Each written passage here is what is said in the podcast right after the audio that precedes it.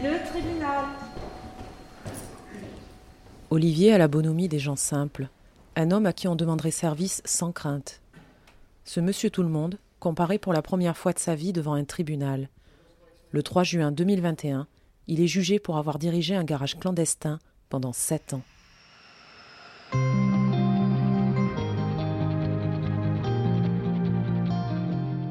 Bienvenue dans Angle droit, le podcast de Sud-Ouest, par Sophie Carbonel, chroniqueuse judiciaire à l'agence de La Rochelle.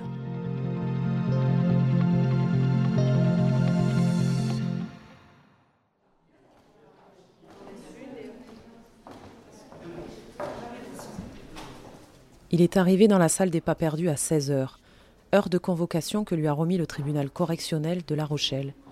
Il ne sera appelé à la barre qu'à 19 heures. Son humeur n'en est pas affectée.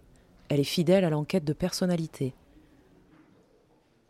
Olivier est un habitant de Rochefort sans histoire, inconnu des services de la justice, bien installé et heureux avec son épouse. Il est mécanicien chez Airbus à Nantes. Depuis 30 ans, il ne travaille que les week-ends. La semaine, il a tout le loisir de s'adonner à sa passion, la mécanique automobile. Olivier n'a pas de diplôme, il a appris tout seul, sur le tas, dit-il. Il a sept voitures et passe ses journées à les bichonner. Un jour de 2013, un automobiliste se présente. Il a remarqué le Rocheforté bidouiller ses voitures. Il a une petite chose à faire vérifier, ouais, trois fois rien, mais il paiera. Il y tient. Olivier accepte, les jours passent, et d'autres personnes se présentent avec toujours plus de réparation. C'est la faute du bouche à oreille j'ai été dépassé, dit-il à la barre.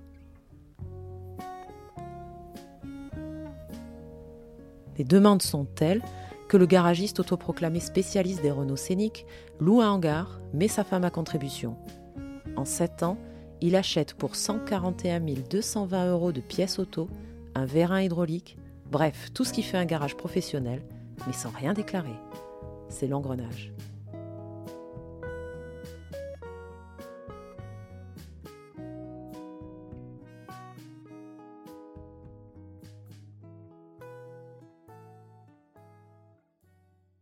Le business est stoppé net lorsqu'un client mécontent ose aller déposer plainte au commissariat de Rochefort. Pendant trois jours, les policiers ont discrètement observé le local.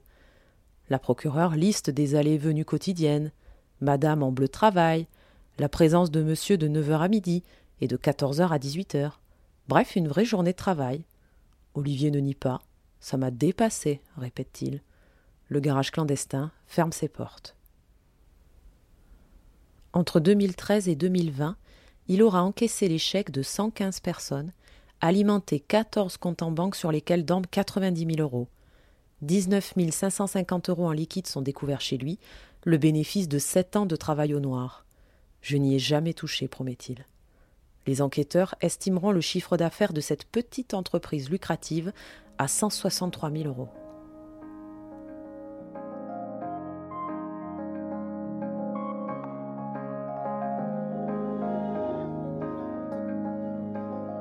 La passion a pris une ampleur démentielle. Olivier est scié par les chiffres. Pour moi, c'est impossible ce chiffre d'affaires. Son épouse, elle, a bien vu la démesure. Plusieurs fois, elle lui a demandé d'arrêter. Mais l'intention était-elle de se faire de l'argent ou juste d'assouvir une passion dévorante? L'avocat de la défense cherche la piscine, les voyages, les voitures de luxe. Mais à Rochefort, rien de tout ça. La maison est toujours modeste, les Renault scéniques toujours dans le jardin. La passion est le moteur de l'infraction, plaide-t-il. Ils ont voulu rendre service. Le facteur déclenchant, c'est ça. Il avait les moyens de subsistance consistants. Pourquoi s'embêter à tenir un garage? L'activité est occulte, mais il n'en a pas bénéficié. À ce titre, il demande une grande clémence au tribunal, avant lui, la procureure a requis huit mois de prison avec sursis. Le tribunal ramènera la peine à six mois de prison avec sursis et lui interdit de gérer une société pendant cinq ans. L'URSSAF aura son dû, 77 879 euros. Certains de ses comptes en banque, les 19 550 euros d'argent liquide, et tout le matériel automobile sont confisqués. Olivier occupera ses semaines autrement. Selon son avocat, il est traumatisé. Il n'ose plus toucher une vis ou un boulon.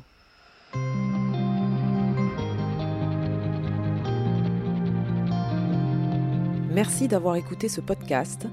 Vous pouvez retrouver tous les épisodes d'Angle droit sur le site internet sudouest.fr ou sur la plateforme de votre choix YouTube, Spotify, Google Podcast et Apple Podcast.